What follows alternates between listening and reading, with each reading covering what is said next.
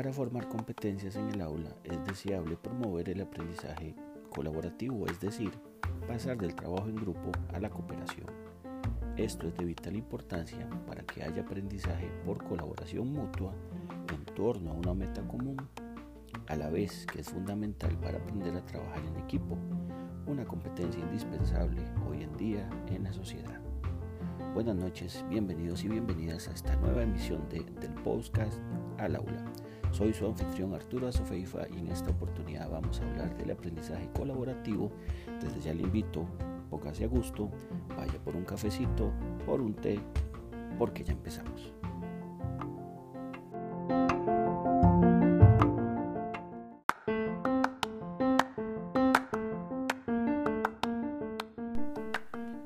Voy a empezar definiendo o explicando qué es el aprendizaje colaborativo. Colaborar es trabajar con otra persona u otras personas. En la práctica, el aprendizaje colaborativo ha llegado a significar que los estudiantes trabajan por parejas o en pequeños grupos para lograr unos objetivos de aprendizaje comunes. Es aprender mediante el trabajo en grupo, en vez de hacerlo trabajando solos.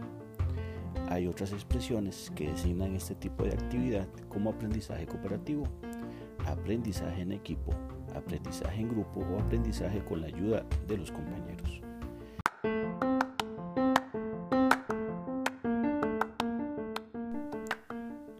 Son diversas las ventajas que trae el trabajar de forma colaborativa.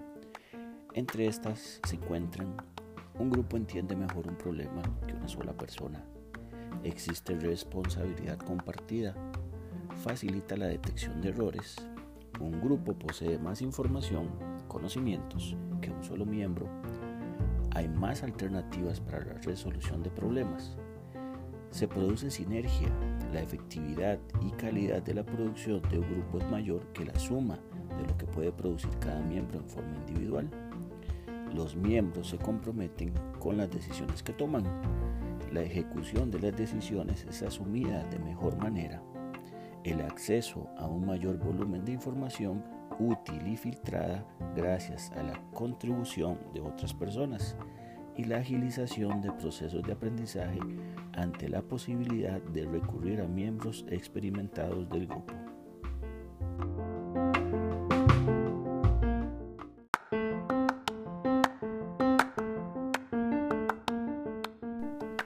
Es necesario especificar que no siempre el trabajo grupal es beneficioso.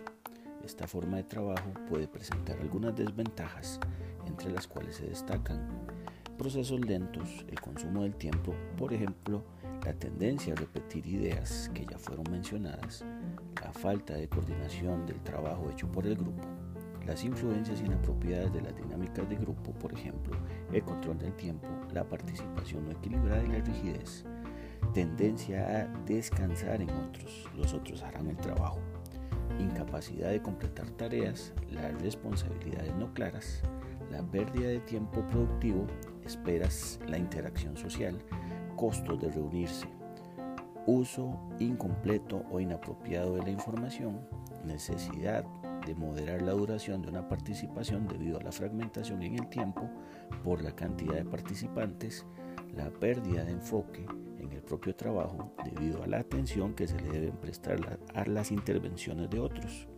la pérdida del interés en trabajar activamente debido a los logros y protagonismo de otros miembros del grupo.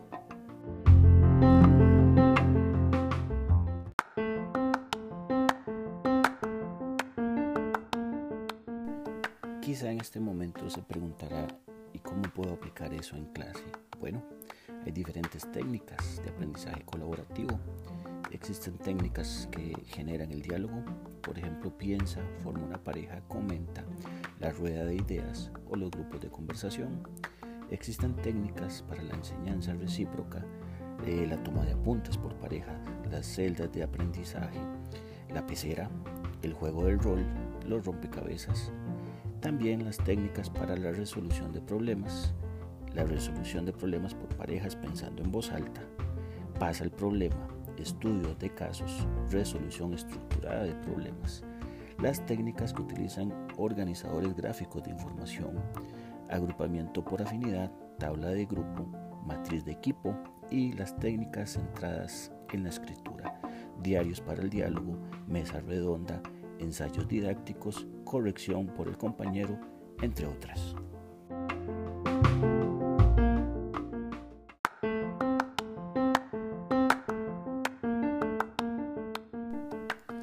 Bien, llegó la hora de terminar, esperando que esta información les sea de mucha utilidad. Este es Arturo Sofeifa despidiéndose y será la próxima semana que nos escuchemos nuevamente acá en Del Postcat al Aula.